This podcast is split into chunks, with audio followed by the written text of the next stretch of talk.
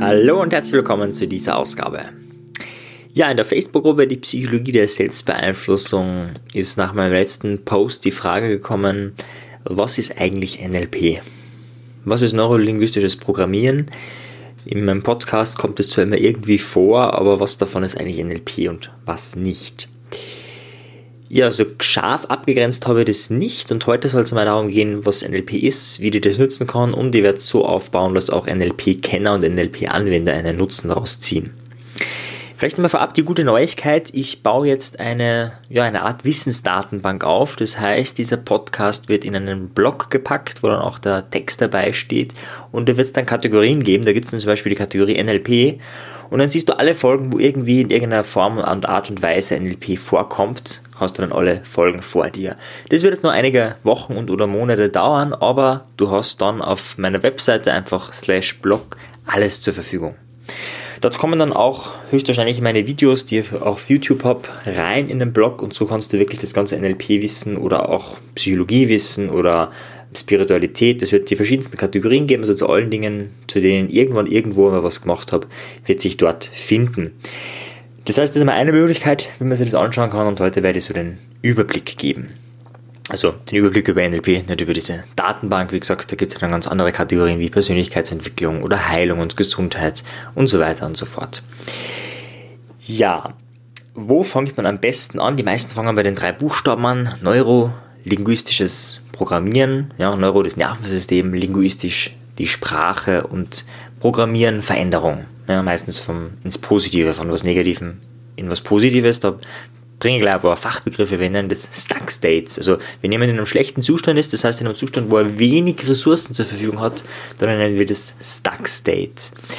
Oder Stuck State, Stuck States wäre die Mehrzahl.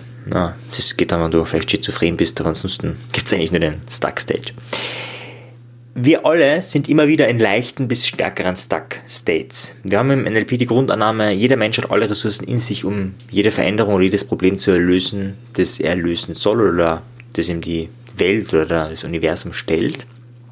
Aber, und jetzt kommt das große Aber, wir sind manchmal in einem Zustand, wo wir nicht zu all unseren Ressourcen Zugang haben. Stell dir vor, du bist zu einer, bei einer Prüfung oder hältst eine Präsentation und auf einmal bist du total aufgeregt und hast der Blackout. Du weißt auf einmal tatsächlich nicht mehr, was du schreiben sollst. Nicht, weil du es nicht weißt, sondern weil du keinen Zugang mehr dazu hast. Und genau das ist ein Stuck State, das ist ein Zustand, wo wir bestimmte Informationen nicht zugänglich haben, wo wir bestimmte Fähigkeiten nicht haben und so weiter und so fort. Wenn du schlechter drauf bist, wirst du einen Marathon schlechter laufen, du wirst einfach länger dafür brauchen, als wenn du gut drauf bist und so weiter und so fort. Die, das Ganze ist ein bisschen komplexer, ja, das ist nicht nur gut und schlecht, ja, es, in manchen Situationen ist auch Aggression, Trauer oder Angst wertvoll, aber dieses ganze Bandbreite, die wir haben, die haben wir nicht immer zur Verfügung. Und NLP beschäftigt sich ganz viel damit, diese Bandbreite wieder zur Verfügung zu stellen. Ja, also das Nervensystem, Neuro, zu verändern durch die Sprache unter anderem, also durch die Linguistik und dadurch eben diese Programmierung, also diese Veränderung reinzubringen. Vielleicht ganz kurz das Wort Programmierung. Warum Programmierung? Ja, es wurde Ende der 60er, Anfang der 70er Jahre entwickelt und die meisten werden wissen, ah, das war die Zeit der Computer. Also damals waren Computer total geil. Also damals war Programmieren und Informatik, das war so am Kommen. Ja, also es ist nicht so wie heute, wo man tausende Geräte hat, so waren die Geräte viel größer und, und, und monströser. Aber das war damals wirklich wow. Also in die 70er Jahre Computer, das war schon, das, das war so, war einfach geil. Ja. Heute hat Programmieren eher einen negativen Touch. Ja, da haben sie das Gefühl, oh Gott, jemand programmiert mich. Ja, also jemand manipuliert mich. Oh Gott. Ja, und die Wahrheit ist, es stimmt. Du wirst tagtäglich manipuliert durch deinen Fernseher, durch deinen Radio, durch die Zeitungen, die manipulieren dich auch. Äh, und all diese Dinge, die ich jetzt gerade genannt habe, haben eben nicht den, was viele glauben, den Wahrheitsfokus, sondern einen Profitfokus. Ja, jedes dieser Unternehmen ist auf Profit aus und was den maximalen Profit bringt, wird veröffentlicht. Nicht, dass es immer so sein muss, aber das ist die Grundregel dahinter, weil die Unternehmen, die das nicht machen, die gehen ein und diese Informationen haben wir nicht mehr. Das heißt, das ist zum Beispiel eine Form der Beeinflussung und gerade wenn es jetzt ums Fernsehen geht, eine sehr mächtige Form der Beeinflussung. Warum? Im NLP kennen wir das Konzept, ich mache das jetzt sehr im Staccato, ja, also für die, die jetzt NLP neu sind, das ist echt viel Informationen, für die, die ja, schon länger dabei sind, die haben, können dann vieles einordnen. Im NLP kennen wir WAKOK, das heißt, wir haben fünf Sinneskanäle, visuell, auditiv, kinästhetisch, olfaktorisch und gustatorisch. Und all diese Kanäle, würde ich auch sagen, haben wir unterschiedlich starken Zugang. Ja, wenn du zum Beispiel blind bist, bist du auf den anderen Kanälen stärker. Das tatsächlich können wir messen. Das Gehirn verwendet dann den visuellen Kortex, nämlich das ganz hinten im Hirn, also auf deinem Hinterkopf. Da sind die ganzen visuellen Sachen äh, im, im Oktizipitallappen. Also es hat schon mehrere Folgen gegeben, wo ich Sachen falsch ausgesprochen habe. Ich glaube Amygdala und Octi, Octibicitala, also das kriege ich auch meistens nicht hin. Aber du warst schon der Teil da hinten. Und der ist eben für das Visuelle verantwortlich. Und wenn du jetzt eben blind bist, wird dieser Gehirnteil für die anderen Sachen verwendet. Das heißt, du hörst tatsächlich besser, hast auch mehr Gehirn zur Verfügung, um zu hören, zu fühlen, zu schmecken und so weiter. Jeder ist ein bisschen unterschiedlich, ja. Der eine nimmt mehr da war, der andere mehr da, aber grundlegend kann man sagen, der Mensch hat am meisten Ressourcen fürs Sehen, am zweitmeisten fürs Hören, am drittmeisten fürs Fühlen äh, und dann kommt Riechen und Schmecken. Das ist dann relativ wenig. Im Vergleich zumindest relativ wenig. Ja, und was wir jetzt raus, äh, wenn du den Fernseher einschaltest, hast du natürlich das Visuelle, du hast auch das Auditive und indirekt natürlich kannst du auch fühlen und schmecken. Nämlich, wenn du einen Horrorfilm anschaust, dann hast du meistens Angst. Das wird durch die Bilder und durch die Töne erzeugt, aber da hast du eine, eine sehr, sehr starke Prägung. Ja, das kann natürlich auch im Radio passieren, wenn du irgendeine Horror-Dokumentation hörst und das auch eine äh, starke Prägung ist. Meistens aber weniger intensiv, als wenn du auch Bilder dazu sehen würdest. Oder wenn du etwas nur lesen würdest. Ja. Das heißt, wir haben da eine sehr, sehr starke Beeinflussung, die hier, und jetzt kommt für die meisten intelligenten Menschen ja nicht so ist. Die meisten würden sagen, na, na, ich bin unabhängig vom Fernsehen. Ja? Also ich, ich denke frei, ich würde niemals wegen Werbung kaufen. Genau, am Ende des Tages ist es so, dass es egal ist, ob du 1000 Euro, 2000 Euro oder 10.000 Euro verdienst. Aber 10.000 vielleicht nicht ganz, aber die meisten haben am Ende des Monats, wenn sie nicht aktiv sparen, kein Geld in der Tasche. Und dann hat Werbung funktioniert, weil es kann nicht sein, dass jemand 1000 Euro verdient, jemand andere 2000 und beide haben am Schluss, am Schluss, also am Ende des Monats, nichts in der Tasche, da muss irgendein Prozess funktionieren. Das passiert aber alles unbewusst und das ist auch ein starker Teil des NLPs, nämlich das Unbewusste sich zunutze zu machen. Warum? Wir haben mehrere Gründerväter und Gründermütter im NLP, die die meistens genannt werden, also von da, von da wo am meisten genommen, hergenommen wurde, ist eben der Milton Erickson, der Begründer der modernen Hypnotherapie, die Virginia Satir, Begründerin kann man nicht ganz sagen, aber eine der Vorreiterinnen der Familientherapie bzw. der systemischen Familientherapie. Und wir haben Fritz Perls, der Begründer der Gestalttherapie. Ja, und das waren so Einflüsse. Es gibt dann noch andere Einflüsse. Also jemand, der bei den Gründern Väter lernt, der wird auch noch einiges vom Moschee Feldenkreis, der eben die Feldenkreis-Methode entwickelt hat, hören, wird auch einiges, wie wir im NLP sagen, modelliert worden ist. Das heißt, NLP schaut sich immer an, was machen exzellente Menschen, so wie die Menschen, die ich gerade genannt habe. Was machen die anders als der Rest der Menschheit? Also, was macht ein exzellenter Hypnotherapeut anders als alle anderen? Was macht der exzellente Familientherapeutin anders als alle anderen. Und dann werden Muster gebildet und diese Muster werden so formuliert, dass sie jeder andere auch nachmachen kann. Und das ist die Kernessenz des NLPs, nämlich eben modellieren die Idee, wir klauen uns von den Besten, der Besten des zusammen und machen dann ein Modell daraus. Und ja, da der Milton Erickson modelliert worden ist und der viel mit dem Unbewussten gearbeitet hat, ist das natürlich ein sehr, sehr starkes Modell, beziehungsweise einfach ein, ein ja, omnipräsent. Das ist mittlerweile in der Gesellschaft schon angekommen. Vor 100 Jahren war das noch anders. Heute ist es irgendwie jedem klar, ja, wir haben einen bewussten Verstand und wir haben auch irgendwie sowas Unbewusstes. Die Birkenbühl hat das einmal auf einer Strecke aufgetragen, das Verhältnis zwischen Bewussten und Unbewussten. Und sie sagt, naja, wenn wir jetzt mal davon ausgehen, der bewusste Verstand, das sind 50 Millimeter, also ungefähr 5 Zentimeter. Wie viel oder wie groß, wie lang ist das Unbewusste? Und dann lässt sie raten und dann sagen die Leute, ja, mindestens ein Meter. Und sagt dann, na, na, 10 Meter oder 50 Meter, 100 Meter. Ja, und dann sagt sie, wenn wir jetzt von 50 Millimeter bewussten Verstand ausgehen, dann kommt es auf 11 Kilometer Unbewusstes. Ja, von dem, was wahrgenommen wird. Ja, also wenn du alles wahrnehmen würdest, also jedes einzelne Pixel, wenn man es jetzt in Computersprache formuliert, ja, also jede Farbe und Farbschattierung und so weiter, die du unbewusst wahrnimmst, aber bewusst, eigentlich nicht mehr zur Verfügung hast, dann ist das ungefähr das Verhältnis. 11 Kilometer Unbewusstes. Ja, von dem, was wahrgenommen wird. Ja, jedes einzelne Pixel, wenn man dem glaubt, dann merkt man, boah, wir leben echt in unserer eigenen Welt. Ja, da macht der Konstruktivismus Sinn, nämlich, ja, dass wir die Welt so wahrnehmen, wie wir sie wahrnehmen wollen. Ja klar, wenn wir diese 50 mm in diesen 11 Kilometern irgendwo halt herum, also du musst dir vorstellen, du bist in einer riesigen Höhle und diese 50 mm ist ein Scheinwerfer. Dieser Scheinwerfer ist aber so ein winziger Ausschnitt dieser ganzen Höhle und du glaubst aber, das, was du gerade siehst, ist die Realität. Und deswegen ist Realität auch relativ leicht veränderbar weil wir nicht die Höhle verändern müssen. Das wäre auch anstrengend. Wenn du jetzt in der Höhle sozusagen mit Meißel und Hammer da einen neuen Gang bohrst, das ist echt aufwendig. Wenn du aber nur den Scheinwerfer drehen müsstest, ja, dann wäre sehr, sehr viel mehr oder sehr, sehr viel leichteres möglich. Allerdings, da kommen wir zum anderen Modell des NLPs, so einfach ist es doch nicht, weil es gibt auch sowas wie Glaubenssätze, es gibt auch sowas wie Werte und es gibt auch sowas wie eine Identität. Ja, das ist alles in der Dills-Pyramide, in den oberen Ebenen was die Deals-Pyramide ist, sage ich später noch, äh, enthalten. Und zwar, was meint es? Na, wenn ich glaube, ich kann den Scheinwerfer nicht bewegen, dann wird es schwierig, ja, dann geht es auch nicht. Ja. Selbst wenn ich das Verhalten habe, Arm um 60 Grad drehen, selbst wenn ich das könnte, kann ich es nicht, wenn ich glaube, es geht nicht. Das hört sich total deppert an, aber im Alltag ist uns das klar. Ja, das ist, wenn du glaubst, du kannst das abnehmen, unbewusst oder bewusst, ist ja vollkommen egal wie, also das Unbewusste ist das Wichtigere, dann geht es auch nicht oder geht es sehr schwierig. Ja, wollen wir den Wert haben? Nein. Wir müssen immer geradeaus gehen. Wir müssen immer uns auf das fokussieren, was gerade da ist. Wir sollten uns nicht ablenken lassen. Ja, nicht den Scheinwerfer woanders hingeben. Wird auch schwieriger. Ja? Vielleicht ist es möglich, aber es wird auch schwieriger. Und so weiter und so fort. Das heißt, wir haben eine gewisse, wie wir im NLP sagen würden, Hierarchie. Ja? Und diese Hierarchie ist in dieser Dills-Pyramide drinnen enthalten. Vielleicht ganz kurz zur Geschichte.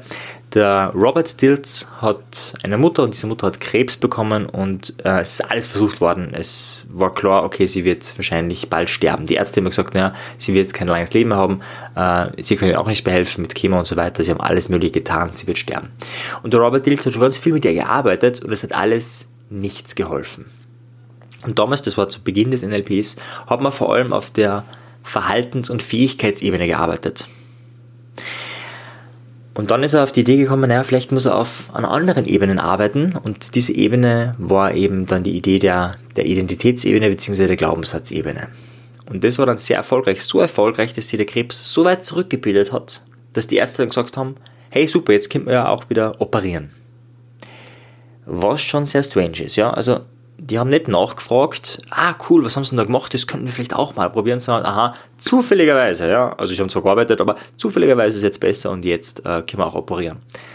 Ja, also ich erzähle die Geschichte nicht weiter, ähm, kann man sich mal anschauen mit Robert Dills, aber ich glaube, die Idee ist klar, aha, da gibt es etwas, was mächtiger ist als Verhalten und Fähigkeiten. Und daraufhin hat er eine Pyramide entwickelt, die sehr viele Spezifikationen hat. Ja, ich werde nur auf ein paar heute eingehen. Und zwar schaut die Pyramide so aus, wir haben die Umwelt, das Verhalten, dann haben wir die Fähigkeiten, dann haben wir Glaubenssätze und Werte auf einer Ebene, dann haben wir die Identität und zu Ende, also ganz oben, haben wir, ja, sagen manche Spiritualität dazu, manche sagen Zugehörigkeit, manche sagen Sinn und Vision. Also da gibt es unterschiedliche Begriffe, aber etwas, was über die Identität ist, also die Gemeinschaft oder das Spirituelle. Ja, und die Idee ist jetzt, bestimmt zwar nicht ganz meines Erachtens, aber das ist ja mal für den Anfang eine gute Faustregel, dass verschiedene Probleme auf verschiedenen Ebenen sind.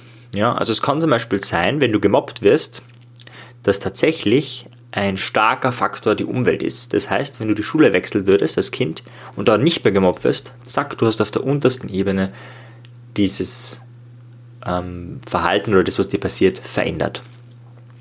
Jetzt könnte es aber auch sein, dass du schon so lange gemobbt wirst, wurdest, dass das auf deiner Glaubenssatz- und Werteebene verankert ist. Das heißt, wenn du die Schule wechselst, es passiert wieder dasselbe. Wenn du wieder wechselst, passiert wieder dasselbe. Das heißt, auf dieser Ebene kannst du das Problem nicht lösen. Dann machst du vielleicht was Verhaltenstherapeutisches, vielleicht versuchst du irgendwie selbstbewusster zu sein und so weiter. Und das funktioniert irgendwie auch nicht. Und erst wenn du auf der Werte- und Glaubenssatzebene arbeitest, wenn du den Glaubenssatz, ich bin ein Mensch, der gemobbt werden muss, auflöst, also jetzt ein Beispielglaubenssatz, der könnte auch ganz anders lauten, dann ist die Wahrscheinlichkeit sehr viel höher, dass da eine Veränderung passiert, beziehungsweise wir gehen davon aus, da ist es möglich, oder auch auf jeder höheren Ebene. Das heißt, du könntest auch auf der Identitätsebene oder auf der spirituellen Ebene arbeiten. Ja, das heißt, egal wo das Problem ist, das könnte auf der Verhaltensweise sein oder auf der Fähigkeitsebene oder auf der, auf welcher Ebene auch immer, wir gehen davon aus, auf dieser Ebene oder auch auf allen höheren Ebenen können wir dann diese Dinge verändern.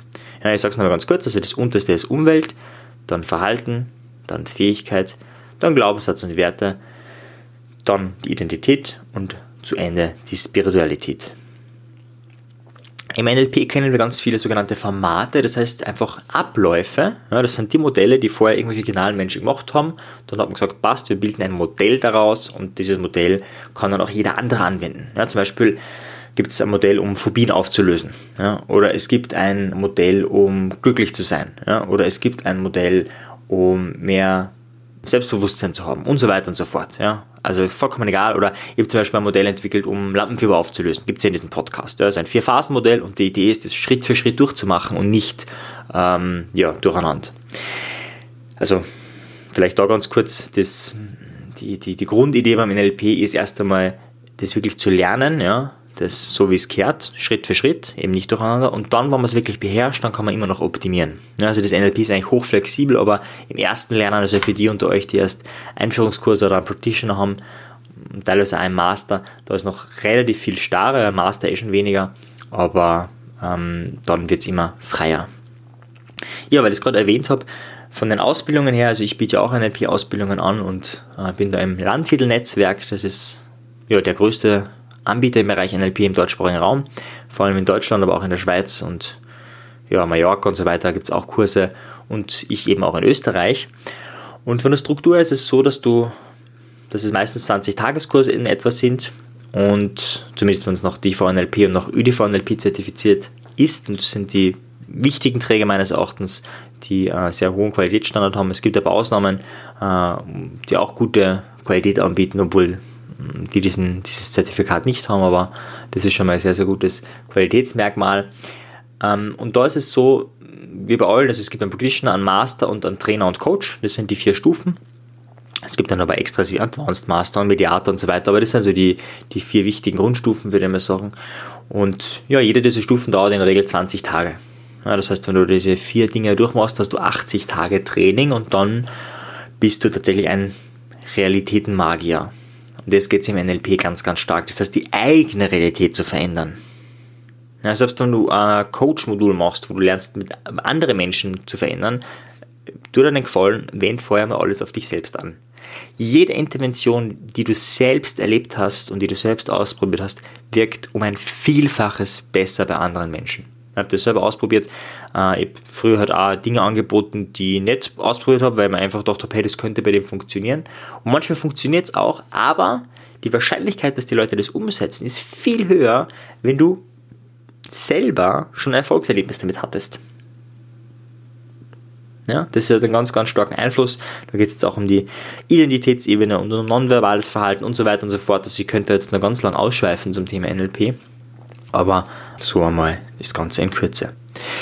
Ja, wir haben schon einiges an Zeit gebraucht. Das war mal so ein, ein Quick Info zum Thema NLP. Also das ist jetzt wirklich so, haben wir quer durch den Gemüsegarten spontan einfach über NLP losgeredet. Das war jetzt nicht geplant. Aber ich glaube, ich habe ein paar Basics erklärt, ich glaube, ich habe ein paar Zusammenhänge erklärt. Vielleicht auch ganz viele Dinge, die du schon kennst. Ja, Glaubenssätze habe ich schon mal gehört von da und da. Ja, genau, das kennen wir auch im NLP, das gibt es auch im NLP. Vielleicht hast du auch manche Begriffe erfahren, die, ja, du gedacht hast, die woanders hinkören.